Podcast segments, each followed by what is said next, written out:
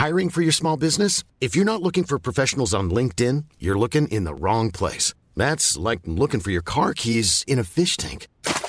LinkedIn helps you hire professionals you can't find anywhere else, even those who aren't actively searching for a new job but might be open to the perfect role. In a given month, over 70% of LinkedIn users don't even visit other leading job sites. So start looking in the right place. With LinkedIn, you can hire professionals like a professional. Post your free job on linkedin.com slash people today.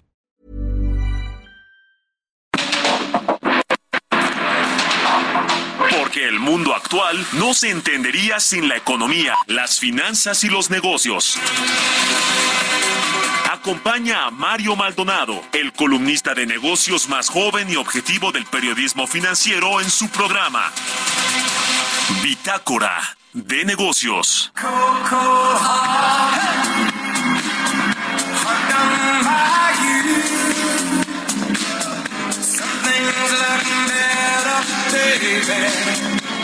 I'm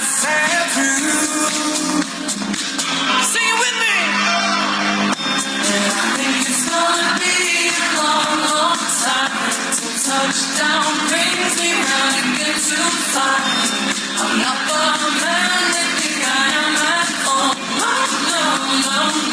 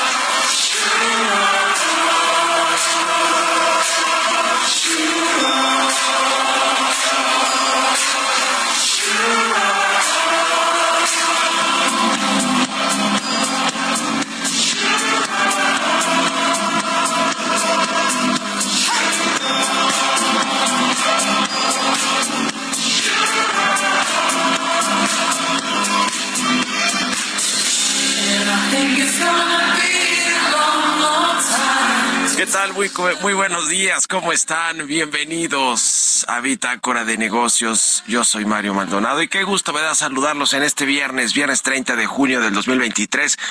Ya por fin viernes, se siente el fin de semana. Ya además sin estas... eh, pues noches tan calurosas, bochornosas, ¿no? Por las olas de calor. Ha estado más fresco y además ha llovido, por lo menos aquí en el Valle de México, en la capital del país. Un saludo a todos los que nos escuchan eh, por la 98.5 de FM aquí en la Ciudad de México, a quienes nos siguen en Guadalajara, Jalisco por la 100.3, nos escuchan en Monterrey, en Nuevo León por la 99.7 y en el resto de la República Mexicana. A todos y a todas, de verdad, muchísimas gracias por escucharnos, ya sea por la radio, por las estaciones del Heraldo Radio o por la radio por internet, en la página heraldodemexico.com.mx, donde está el streaming en video de lo que sucede aquí en la cabina del Heraldo Radio, o a quienes escuchan el podcast a cualquier hora del día. Todos y todas, de verdad, muchísimas, muchísimas gracias por acompañarnos. Bueno, comenzamos como todos los días un poquito de música para arrancar bien y de buenas eh, el día. Y más si ya es fin de semana, imagínense cómo no vamos a estar de buenas si ya es viernes. Estamos escuchando, o escuchamos esta semana canciones de artistas que se presentaron en el Festival Glastonbury de Inglaterra el fin de semana pasado. Y bueno, pues se presentó también, eh, se presentó Dua Lipa y Elton John, cantaron allí. Sí, sí, sí, sí, sí cantaron juntos Jesús o no. O nada más. ¿No? Entonces, ¿por qué lo estamos escuchando? Porque son británicos. Híjole. No me engañes, Jesús Espinosa. Bueno, la canción que escuchamos de fondo es de Dua Lipa y de Dua Lipa, la nueva novia de Jesús Espinosa, y Elton John. Eh, un cantante británico muy conocido.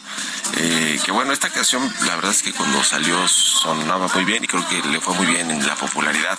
Se llama Cold Heart y bueno, la vamos a estar escuchando porque son británicos y porque está en vivo y porque le gusta que su Espinosa y se acabó.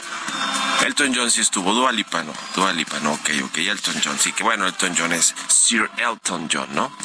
Bueno, bueno, ya nos echamos todo este de, de primera parte del programa con las canciones, pero bueno, vamos a hablar de varios temas importantes que tienen que ver con la economía, las finanzas, los negocios, la política nacional, internacional. Vamos a hablar con Kenneth Smith, ex, ex jefe negociador del TEMEC, sobre el tercer aniversario. Ya cumplimos tres años de este acuerdo comercial renovado entre México, Estados Unidos y Canadá cuáles son los, uh, los claroscuros, ¿no? Porque ha habido muchos y hoy mismo hay eh, en puerta, pues, eh, peleas con nuestros socios comerciales eh, o, controversias, vamos a llamarlas así, ¿no? más, diligentemente.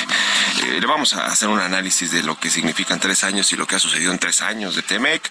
Vamos a platicar con Emilio Saldaña, el PISU, todos los viernes está aquí con nosotros sobre, sobre lo más importante de la tecnología. 130 países analizan la implementación de monedas digitales emitidas por bancos centrales. Vamos a hablar también sobre un congreso internacional de eh, 50 más 1, donde están pues, muchas mujeres líderes en, nuestro país. Eh, vamos, a hablar de ese, de ese tema y de muchos otros asuntos que tiene que ver, por ejemplo, Virgin Galactic de Richard Branson, de este multimillonario, completó su primer vuelo comercial al espacio. ¿Qué tal este supraturismo, uberturismo, cómo le llamarían, que tiene que ver también con el, el turismo, pues que lamentablemente eh, sucedió con, con los tripulantes de esta cápsula que iba, iba a, a, los vestigios del Titanic en el Atlántico y bueno, sucedió lo que sucedió, la tragedia de, de que explotó esta, esta cápsula. Pero bueno, eh, eh, lo que quiero decir es que es un turismo pues muy caro, ¿no? Estos viajes de Virgin Galactic cuestan como casi medio millón de dólares. En fin, le vamos a entrar estos y otros temas hoy aquí en Bitácora de Negocios, así que quédense con nosotros en este viernes 30 de junio, además último día del mes de junio, del mes de mi cumpleaños. Es un gran mes para mí, el, sexto mes del año. Eh, bueno, vámonos al resumen de las noticias más importantes para comenzar este día con Jesús Espinosa.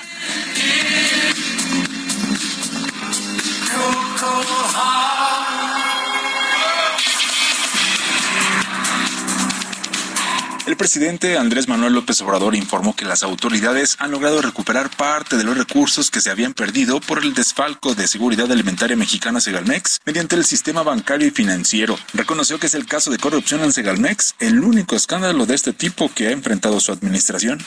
Es un hecho muy lamentable, es el caso de corrupción más escandaloso y considero que el único que hemos eh, enfrentado durante nuestro gobierno. Y como no queremos que quede ninguna mancha, porque este gobierno no permite, no tolera la corrupción ni la impunidad, porque somos distintos. Y no queremos eh, que esto se quede sin ser eh, aclarado completamente.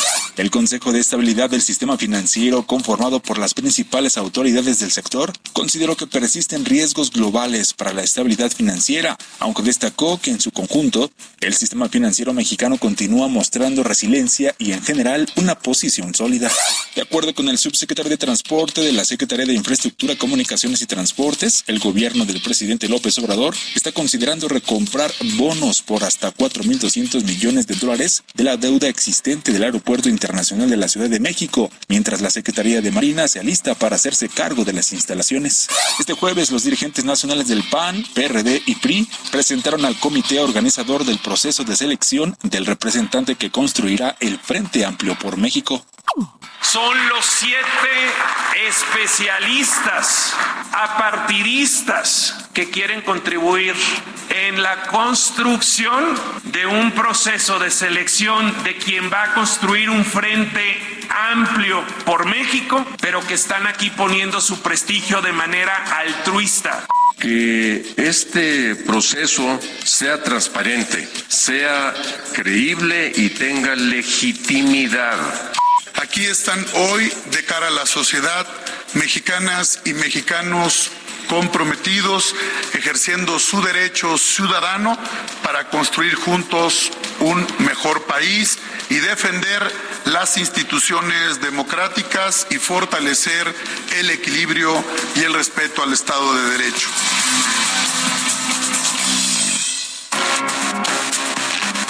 El editorial.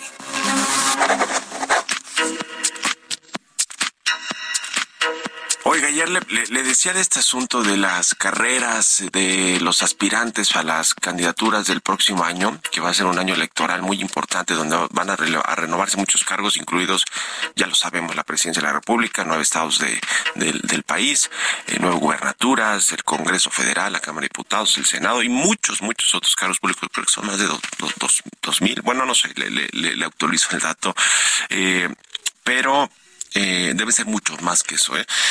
Lo, lo que pasa a nivel de seguridad o de inseguridad y de violencia en México, ayer nada más un pin- una pincelada de este terrible escenario en el que vivimos los mexicanos fue la muerte de, o el asesinato, claramente hay que decirlo, la emboscada y asesinato del ex líder de las autodefensas de Michoacán, de Hipólito Mora, incendiaron su camioneta, eh, eh, están, lo acribillaron, lo calcinaron, pero todo esto se suma a una, se suma a una ola de violencia política. Por ejemplo, también eh, asesinaron al líder municipal del Partido Verde en Copala Guerrero, lo, lo desollaron nada más para saber, eh, para que tengamos idea del nivel de violencia con el que los criminales se, se manejan hoy en nuestro país. Y así en Celaya y así Guanajuato sigue incendiado y, y- y- y el norte del país en fin, y las extorsiones, lo- lo- los asesinatos, los homicidios dolosos, los robos, vea lo que pasó acá en Antara, en la joyería esta de, de artículos de lujo. Eh, es decir, qué cosa que nos estemos distrayendo sobre todo los políticos y los gobernantes que se dedican a eso, a las estrategias de, de seguridad, al combate al crimen organizado, que nos estemos distrayendo con el asunto político electoral cuando de fondo hay grandes problemas. Y eso hablando solo de la inseguridad y la violencia, ¿eh? porque están los temas económicos, están los temas eh, financieros, de pobreza, de eh, el, tema de las tasas de interés, de la inflación, de, en fin, un- un- una serie de, de asuntos, pero los que más les preocupan, creo yo, sin duda alguna, es la paz, la tranquilidad con la que no vivimos en la mayoría de las ciudades y estados de la República Mexicana. Qué lamentable, ¿eh? de verdad, esto que, que esté tan adelantado el tema político electoral, para que los gobernantes de lleguen y no hagan nada, ¿eh? y estemos como estamos ahora en la violencia y en la inseguridad y en la indefensión completa a los mexicanos. ¿Ustedes qué opinan? Escríbanme en Twitter, arroba Marimal y en la cuenta arroba Heraldo de México. Mario Maldonado en Bitácora de Negocios.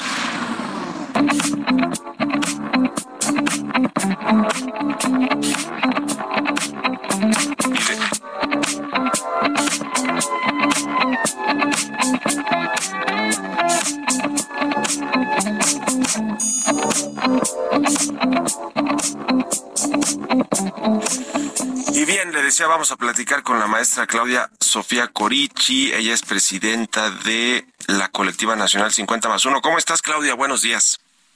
Mario, buenos días. Pues muy contenta porque iniciamos hoy nuestros trabajos de nuestro segundo Congreso Internacional.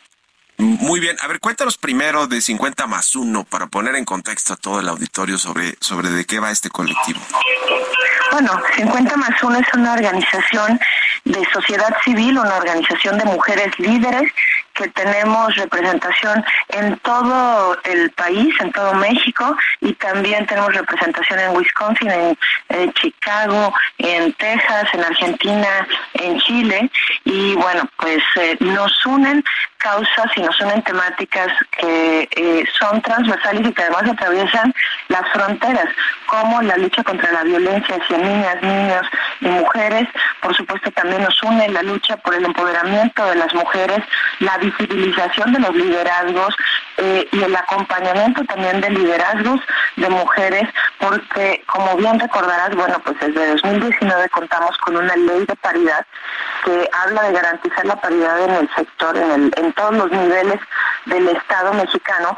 Sin embargo, la ley, aunque muy importante, fuimos impulsoras desde la sociedad civil, no es suficiente para lograr transformaciones y cambios no la acompañamos desde sociedad civil también para hacer grandes transformaciones culturales, sociales y empujar que la paridad vaya en serio. Y además nos faltan otros espacios donde también las mujeres queremos tener pues mucho más relevancia y estar tomadas en cuenta que es también el sector privado. Entonces, bueno, pues 50 más 1 es como lo dice su nombre, somos el 50 más 1 de la población y también queremos estar no solo representadas, sino tomadas en cuenta nuestras demandas. La organización es una organización muy plural, eh, muy diversa, donde se concentran políticas, académicas, mujeres del sector empresarial y que bueno, pues eh, nos reunimos una vez al año, pero también eh, todas, pero también funcionamos de manera permanente con campañas eh, sobre temáticas específicas y bueno, pues con nuestro trabajo cotidiano también para empoderar y capacitar mujeres. Ujú. Ahora, eh, ya nos decías al inicio, hoy arrancan este segundo Congreso Internacional allá en Mérida, Yucatán. Cuéntanos qué vamos o qué, qué esperaremos, qué va a haber allí en el Congreso. Bueno, en el Congreso vamos a tener eh, muchos eventos y sobre todo paneles donde se esté hablando, uno de la mujer en la economía, que va a estar integrado eh, totalmente por empresarias, otro que se va a hablar de nuestros derechos políticos y el tema de violencia política, cómo se tipifica, cómo se reconoce. También el día de hoy nos va a acompañar el, el gobernador Mauricio Vila, que eh, también dará una conferencia, tendremos reuniones con mujeres jóvenes de nuestra organización. Vamos a tener más de 700 mujeres reunidas de todo el país que forman parte de la organización y también vienen muchas de nuestras colectivas del extranjero. Vamos a generar y fortalecer estas redes de empoderamiento y de contacto entre mujeres. Paralelo a eso, bueno, pues tendremos el día de mañana, que todavía continúa nuestro congreso, eh, reuniones muy importantes. Vamos a tener el día de mañana la firma de un acuerdo de capacitación con la presidenta del Instituto Nacional Electoral, que nos acompaña el día de mañana en nuestro congreso. Y bueno, pues vamos a tener también mañana paneles muy importantes. Nos va a acompañar eh, Olimpia Coral, que como sabes, la ley Olimpia ha tenido un impulso fundamental en su persona. Vamos a tener también paneles que son gobernar con perspectiva de género, porque no es solamente importante que lleguemos las mujeres, sino que gobernemos con una visión y una perspectiva de género y una visión diferente, porque si llegamos a hacer las mismas cosas, eh, pues también tenemos que aprender que no es la vía, que no ha sido la vía por lo pronto para eh, la solución de muchos problemas e incluso de la inseguridad y la violencia hacia nosotras y hacia las niñas. Pues enhorabuena, que les vaya muy bien en este Congreso. Ya nos estarán contando ahí los, los resultados, las conclusiones de, de lo que se comenta en estas mesas de trabajo. Muchas gracias eh, por estos minutos, Sofía Corichi García, presidenta de la Colectiva Nacional 50 más 1. Gracias y buenos días. Gracias, Mario. Muchísimas gracias y buenos días. Que estés muy bien. Hasta luego. 6 con 22, vamos con, con otro tema. Economía y mercados.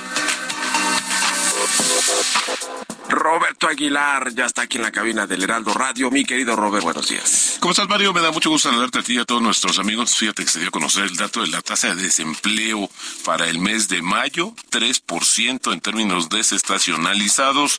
Y bueno, interesante porque justamente venimos de niveles más bajos, pareciera rebotó ahí este dato. También te comento que las bolsas asiáticas subían, ya que los débiles datos de la actividad de las fábricas chinas avivaron las expectativas de nuevos estímulos, mientras que los sólidos datos económicos de Estados Unidos reforzaron la opinión de que la Reserva Federal mantendrá su postura agresiva por más tiempo. Hoy la atención de los inversionistas se va a centrar en la lectura del índice de gastos de consumo personal de Estados Unidos, el indicador de inflación preferido por la Reserva Federal. Así es que esto podría meterle un poco más tarde ruido a los mercados. También te comento que la inflación en la zona euro cayó por tercer mes consecutivo en junio al descender el costo de los combustibles y también frenarse el aumento de los precios de los alimentos. Los datos que mostraron solo un pequeño descenso de la inflación subyacente no influyeron en el Banco Central Europeo, que ha programado una novena alza consecutiva de tasas de interés para julio y también prevé otra para septiembre. La actividad manufacturera de China se contrajo por tercer mes consecutivo en junio, aunque un ritmo más lento, esto de acuerdo con datos oficiales de fábricas, mientras aumenta la presión para que las autoridades liberen más estímulos para apuntalar la débil economía. También comento que los precios del cobre subían ante la esperanza de estímulos de China, pero se encaminaban a la mayor caída trimestral desde septiembre del 2022. El tipo de cambio está cotizando justo en estos momentos en 1709 así es como está cotizando. Y bueno eh, 1708 ya se bajó un poquito. Y bueno todavía tenemos una apreciación importante y destacada del tipo de cambio pero todavía sin tocar esa barrera psicológica de los 17 pesos por dólar. Buenísimo. Muchas gracias Robert y nos vemos a ratito en la televisión. Gracias Mario. Muy buenos días. Roberto Aguilar síganlo en Twitter Roberto AH vámonos a la pausa y volvemos con más aquí a Bitácora de Negocios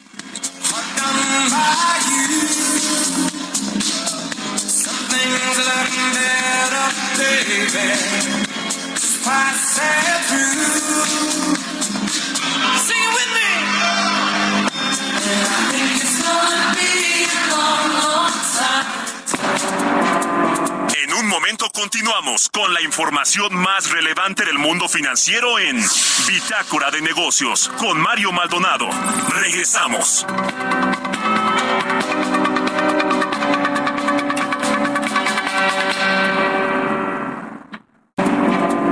Estamos de vuelta en Bitácora de Negocios con Mario Maldonado.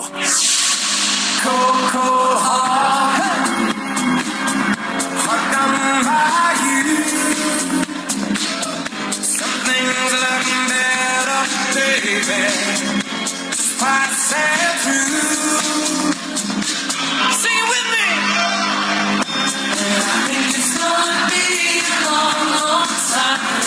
Touchdown brings me round again to find I'm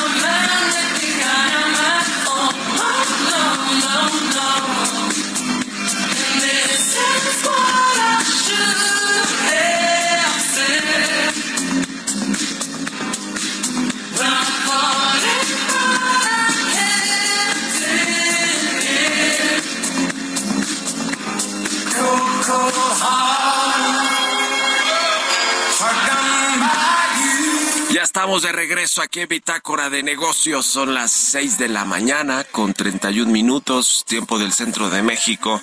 Y regresamos escuchando un poquito de música antes de irnos con información en esta segunda mitad del programa. Estamos escuchando esta semana canciones de los artistas que se presentaron este fin de semana en el festival Glastonbury de Inglaterra que se llevó a cabo este fin de semana pasado y estuvieron pues muchos artistas, es uno de los festivales de música más importantes y emblemáticos del mundo y estuvo Elton John, por eso escuchamos esta canción que canta dueto con Dua, se llama Cold Heart y no estuvo Dua Lipa, aunque también es una cantante británica, pero sí Elton John y por eso estamos escuchando esta canción en este viernes aquí en Bitácora de Negocios. Vámonos al segundo resumen de noticias con Jesús Espinosa. Hiring for your small business? If you're not looking for professionals on LinkedIn, you're looking in the wrong place. That's like looking for your car keys in a fish tank. LinkedIn helps you hire professionals you can't find anywhere else, even those who aren't actively searching for a new job but might be open to the perfect role. In a given month, over 70% of LinkedIn users don't even visit other leading job sites. So start looking in the right place. With LinkedIn, you can hire professionals like a professional. Post your free job on linkedin.com/people slash people today.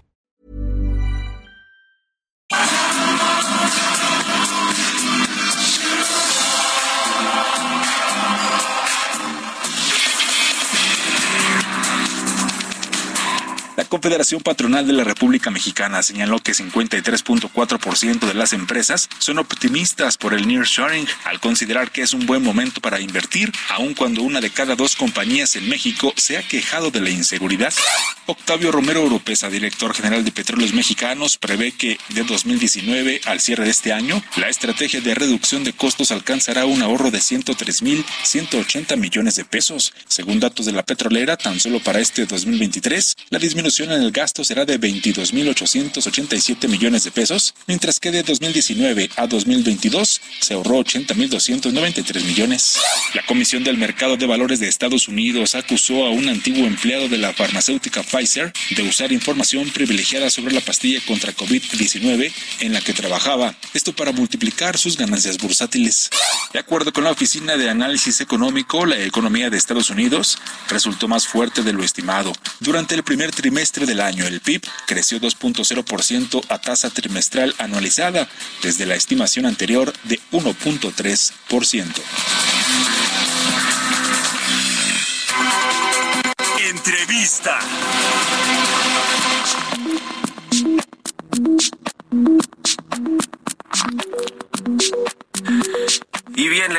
El TEMEC, este tratado comercial entre México, Estados Unidos y Canadá, que se renovó hace más de tres años, o digamos que las pláticas y las negociaciones comenzaron hace poco más de tres años hasta que se logró un acuerdo final. De hecho, fue en el eh, a finales del sexenio pasado de Enrique Peña Nieto, porque los que iniciaron esas eh, negociaciones fueron los funcionarios de ese gabinete y después le trasladaron eh, a la responsabilidad, por ejemplo, a Jesús Seade, ¿no? Que fue el encargado de terminar de sellar el acuerdo, la negociación y ahora, pues ahora eh, todos dicen que, por ejemplo, Jesús Seade dice que casi, casi, que él fue el que, el, el que negoció todo, que él no entregó eh, a Estados Unidos varias concesiones que le pidieron de último momento, en fin, se cura en salud, como decimos coloquialmente, eh, y bueno, obviamente los peñistas defienden, y de Ildefonso Guajardo, por ejemplo, que es el secretario de Economía, defienden su papel, su rol de,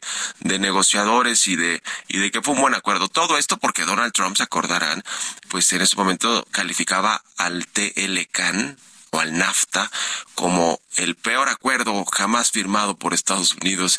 Ya ve cómo es de estridente o cómo, cómo comenzó su campaña y después ya como presidente siguió igual de estridente Donald Trump queriendo cambiar todo. Y, bueno, en fin, yo creo que, al final de cuentas resultó benéfico. Se tenía que renovar ese acuerdo comercial que se firmó en, los, el 94, el Telecan. Se dio paso al TEMEC y vamos a analizar precisamente con un ex negociador del de TEMEC y además experto en todos estos temas comerciales con Kenneth Smith, pues cómo van estos, cómo han sido los tres años, los primeros tres años de el TEMEC. ¿Cómo estás, estimado Kenneth Smith? Muy buenos días, gusto saludarte. Muy, buenos días, Mario, qué gusto saludarte a ti y a tu auditorio. Pues a ver, yo me echaqué una relatoría que no sé si fue tan precisa, tú me, me corregirás de cómo, de cómo se, se dieron estas negociaciones, pero eh, cuéntanos un poquito tú que lo viviste en su momento y, y, tu, y tu óptica de lo que han sido estos tres años. Sí, muchísimas gracias. Mira, eh, tenemos un balance muy positivo a tres años del TEMEC y como bien señala, se cumplen tres años de su entrada en vigor el día de mañana. Y si vemos las cifras de comercio y de inversión, lo que vemos es que el tratado está cumpliendo con su objetivo, es decir, fomentar los flujos comerciales, promover la inversión extranjera. El año pasado cerramos con cifras récord de comercio con Estados Unidos, casi 800 mil millones de dólares, cifras de inversión extranjera de más de 35 mil millones de dólares, que se compara con lo que estábamos recibiendo al y con un toque de mayor diversificación, es decir, estamos viendo eh, mayor inversión que antes eh, que viene de Asia, reflejando este fenómeno internacional del nearshoring. Entonces, el balance en términos de los impactos en comercio e inversión son muy positivos. Por supuesto que pueden seguir incrementando y pueden ser mayores. Pero los principales resultados del TEMEC yo lo pongo en tres rubros. Básicamente, eh, logramos modernizar el acuerdo. Ya era un acuerdo exitoso a lo largo de 25 años, y me refiero al TELECAN, el Tratado de Libre Comercio América del Norte, pero se añadieron 12 capítulos nuevos con disciplinas, reglas comerciales que reflejan la realidad de la economía hoy en día, cuestiones que no existían hace 30 años cuando se negoció el Telecan, como comercio digital, por ejemplo. Se añadió un capítulo sobre buenas prácticas regulatorias, se fortaleció el capítulo de propiedad intelectual, tenemos ahora un capítulo de competitividad, cuestiones que no existían hace 30 años. Tenemos también la posibilidad de tener una revisión integral que se va dando cada seis años para ir mejorando y fortaleciendo el tratado. Y si te das cuenta, logramos llegar a acuerdos en lo más eh, difícil, por ejemplo, en mantener el libre comercio, que como bien señalabas en tu intervención, el gobierno Trump no estaba convencido. La administración Trump quería echar para atrás el tratado o renegociarlo radicalmente, regresando a esquemas de comercio administrado y todo eso se evitó. Y logramos mantener el de disputas, que lo hemos platicado en otras ocasiones tú y yo, es muy importante para mantener, digamos, la garantía de la certeza jurídica a largo plazo. Hasta el momento está funcionando el mecanismo de solución de disputas ya se forman los paneles, se llegan a decisiones finales. Ahora el reto es eh, que los países los implementen correctamente y que resolvamos esas disputas, como es el caso de energía, de maíz, que Estados Unidos cumpla con la decisión favorable para México en el panel de reglas de origen automotriz y que lleguemos al 2026 eh, de la revisión integral del tratado eh, con una posición positiva de los tres países de seguir enriqueciendo el tratado y no repetir el debate de 2017 donde uno de los líderes o más de América del Norte cuestione la conveniencia de tener un tratado. Pero vamos bien, hay un balance positivo. Eh, eso parece ser, porque el, motor de México, uno de los grandes motores económicos, sin duda alguna, son las exportaciones, el comercio bilateral, por supuesto, también las importaciones de las cuales se beneficia en México, más ahora con un tipo de cambio eh, favorable, sin duda alguna.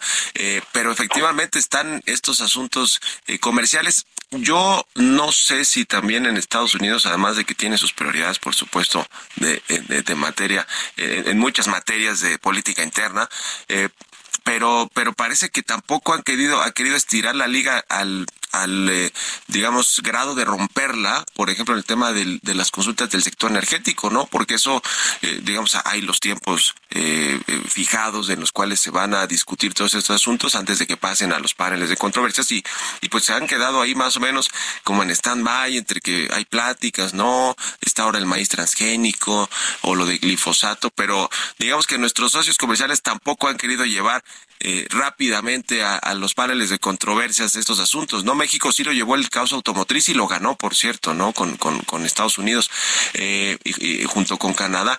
Pero digamos, esta, esta relación, ¿cómo decirlo? muy de, de, ir a los términos legales y a las violaciones de los tratados y eso, como que tampoco lo hemos visto de parte de nuestros socios comerciales, ¿verdad?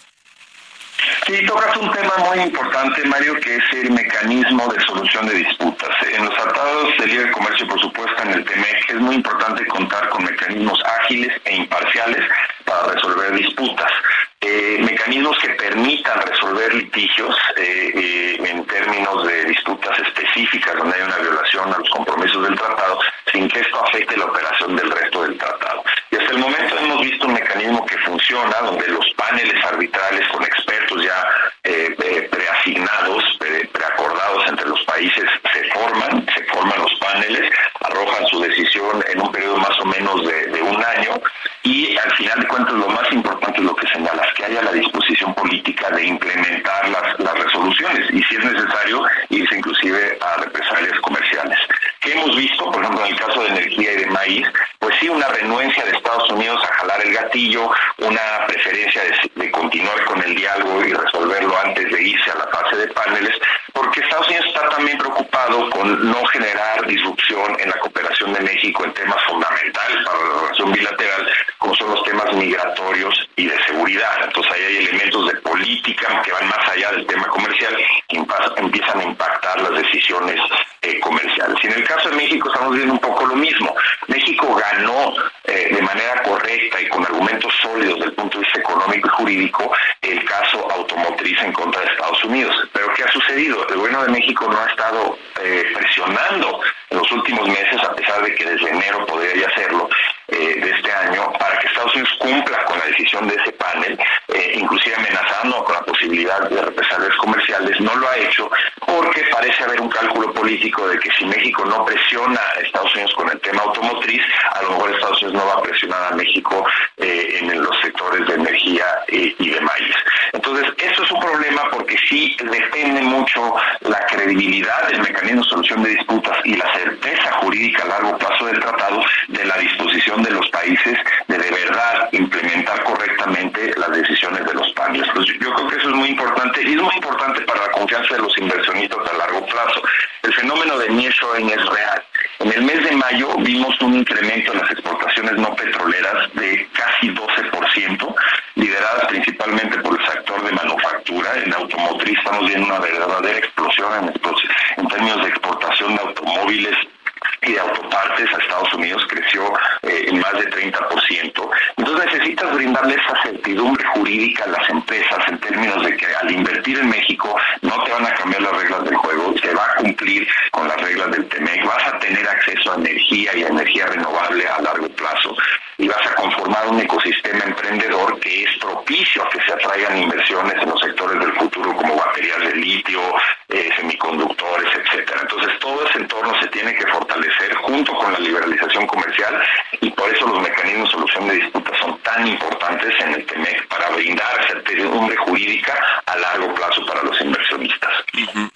Y por te pregunto, Kenneth Smith, eh, estos eh, problemas, discrepancias, desaveniencias entre los socios, los tres socios comerciales en distintos eh, temas, van a ser tan seccionales, es decir, seguramente el asunto del maíz transgénico, si es que acaba en un panel de solución de controversias, ya será con el próximo gobierno, hablando de México, y en una de esas con el próximo gobierno de Estados Unidos, que también va a elecciones eh, presidenciales en noviembre del próximo año, eh, y a lo mejor incluso hasta el tema energético, no lo sé.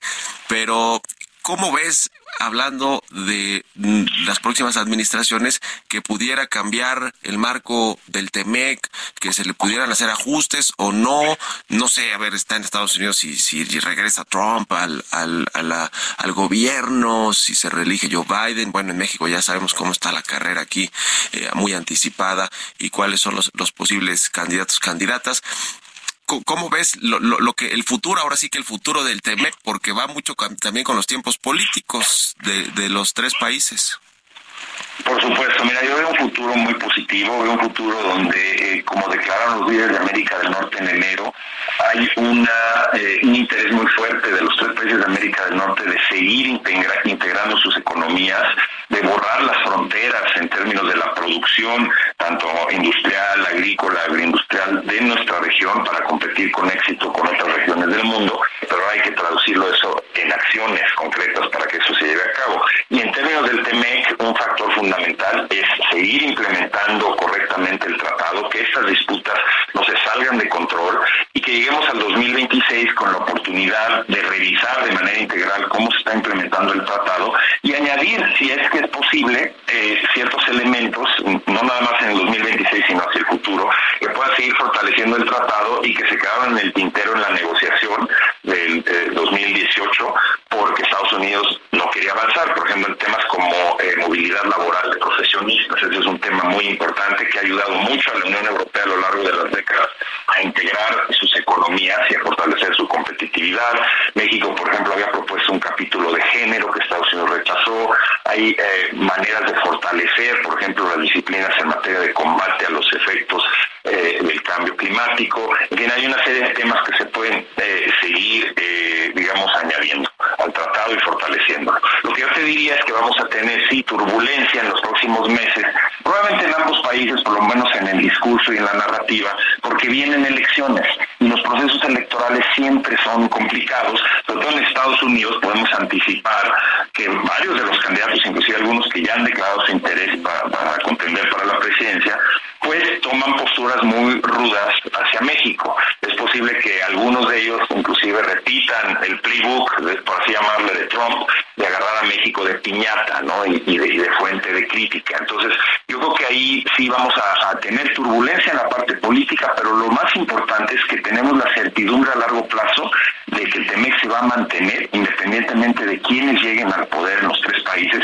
Y eso yo creo que es la apuesta que están haciendo los inversionistas y por eso está entrando tanta inversión a México y, digámoslo también, a Estados Unidos y a Canadá, porque hay una garantía de que el libre comercio en nuestra región y sobre todo para México el acceso irrestricto a Estados Unidos va a seguir por muchos años más y esto es un ancla muy importante que si la jugamos bien desde el punto de vista doméstico de nuestras políticas públicas que sean propicias a la inversión, podemos ayudar de una manera importante al crecimiento y al bienestar de los mexicanos en las próximas décadas.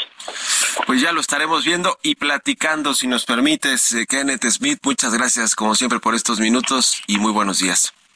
Muchísimas gracias, Mario. Es un placer. Que estés muy bien. Hasta luego. Buen viernes, 6 con 47 minutos. Vamos con las historias empresariales. Historias empresariales.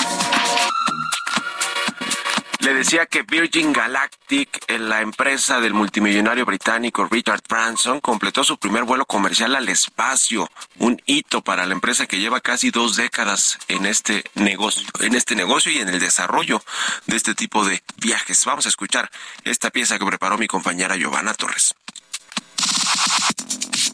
Virgin Galactic se inició en 2004 y esperaba transportar turistas ya en 2008. A lo largo de los años, la compañía ha sufrido numerosos retrasos y contratiempos, incluidos fuertes accidentes, investigaciones regulatorias y demandas. La compañía ha perdido cientos de millones de dólares cada año desde que se hizo pública en 2019 y solo generó ingresos nominales. Este jueves el primer vuelo comercial de Virgin Galactic llegó al espacio alrededor de las 9.30 de la mañana, una hora después de que despegara con seis personas a bordo, incluidos investigadores de la Fuerza Aérea y el Consejo Nacional de Investigación de Italia. El debut comercial introduce oficialmente a Virgin Galactic en las filas de los proveedores de turismo espacial junto con SpaceX de Elon Musk y Blue Origin de Jeff Bezos. Si bien la compañía ha llevado empleados en varias misiones de prueba el último lanzamiento fue el primero con pasajeros con boleto. Además, es el vuelo de más alto perfil de Virgin Galactic desde que Brazón voló al borde del espacio en 2021. El tan esperado vuelo Galactic 01 hizo que las acciones de la compañía espacial declinaran la mañana de ayer, valorando a la empresa un poco menos de 1.200 millones de dólares. En agosto realizará una segunda misión, Galactic 02, y a partir de ahí promete vuelos espaciales cada mes. Para Bitácora de Negocios, Giovanna Torres.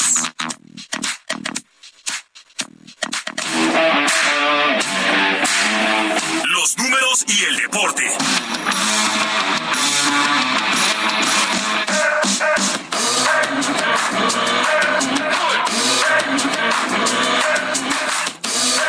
Jesús Espinosa ya está aquí en la cabina de El Heraldo Radio. Mi querido Chucho, ¿qué nos traes? Arráncate. ¿Cómo estás, Mario? Muy buenos días. Saludos a todo el auditorio. Bueno, ayer jugó nuevamente la selección mexicana. Esto no lo teníamos preparado, pero pues hay que mencionarlo porque fue anoche, está reciente este partido frente a la potencia. 4-0 ganó. Haití 3-1. Ay, Dios, no sé por qué vi 4-0 yo. En la mañana me, me, me, puse a ver ahí que había buscado la el partido y ahí se actualizó 4, algo así, 4-0. Sí, 3-3-1. Yo vi el primer tiempo, me pareció aburrido y aburridísimo.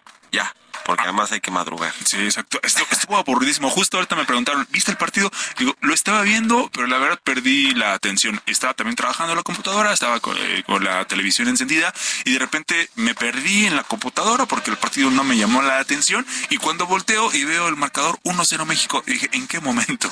Como diría un amigo, ¿en qué momento? No me di cuenta, un poco aburrido, sí, este partido frente a la potencia de Haití, ya lo decíamos, 3 por 1, que nos trae malos recuerdos, eh, aquel 2008 cuando el la selección mexicana necesitaba un gol más para, para calificar a los Olímpicos y no se pudo. Fue, fue justo un partido frente a la selección de Haití. Pero bueno, ya lo estaremos platicando el próximo domingo. La selección mexicana, dirigida por el Jimmy Lozano, va a estar enfrentando a Qatar. Ya tiene su pase a la siguiente fase. Seguramente vendrán algunos cambios en la alineación del técnico mexicano y ya lo estaremos platicando la próxima semana. Pero vamos a platicar un poquito de Lionel Messi con toda esta revuelo que causa ya su llegada a Miami, al Internacional de Miami de David Beckham, y que también vendrá acompañado de Busquets. Y aparte esta semana se dio a conocer el jueves, me parece, sí, el jueves eh, se confirmó la llegada también del Tata Martino a la dirección, eh, dirección técnica del conjunto de Miami. Será la tercera ocasión que el Tata Martino y Messi están juntos en un equipo.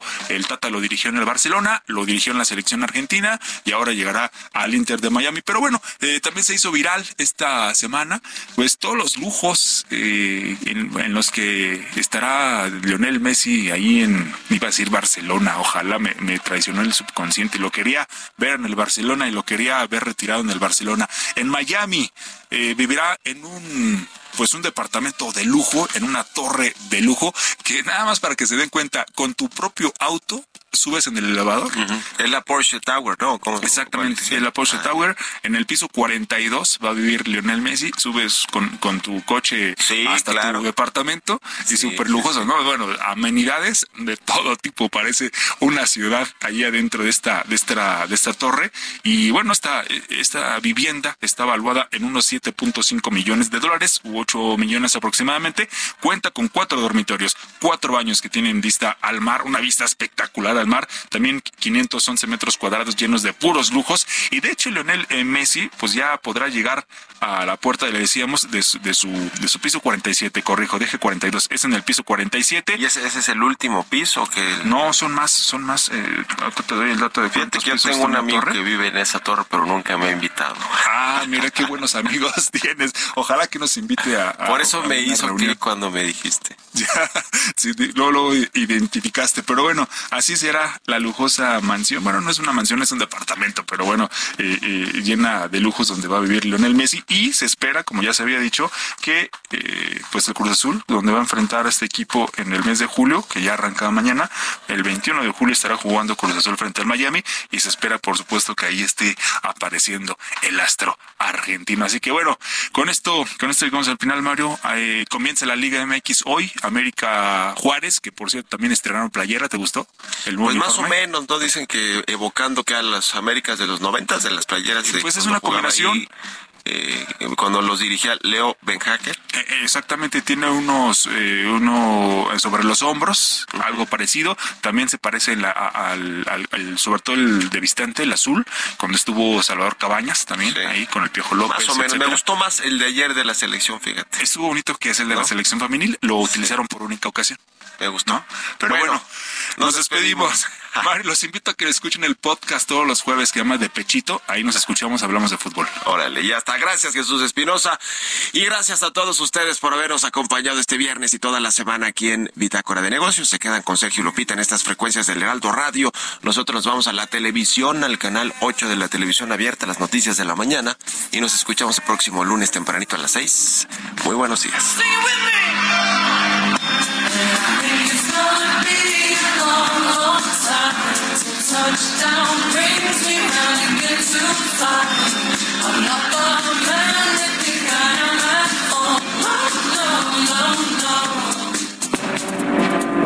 Esto fue Bitácora de Negocios con Mario Maldonado.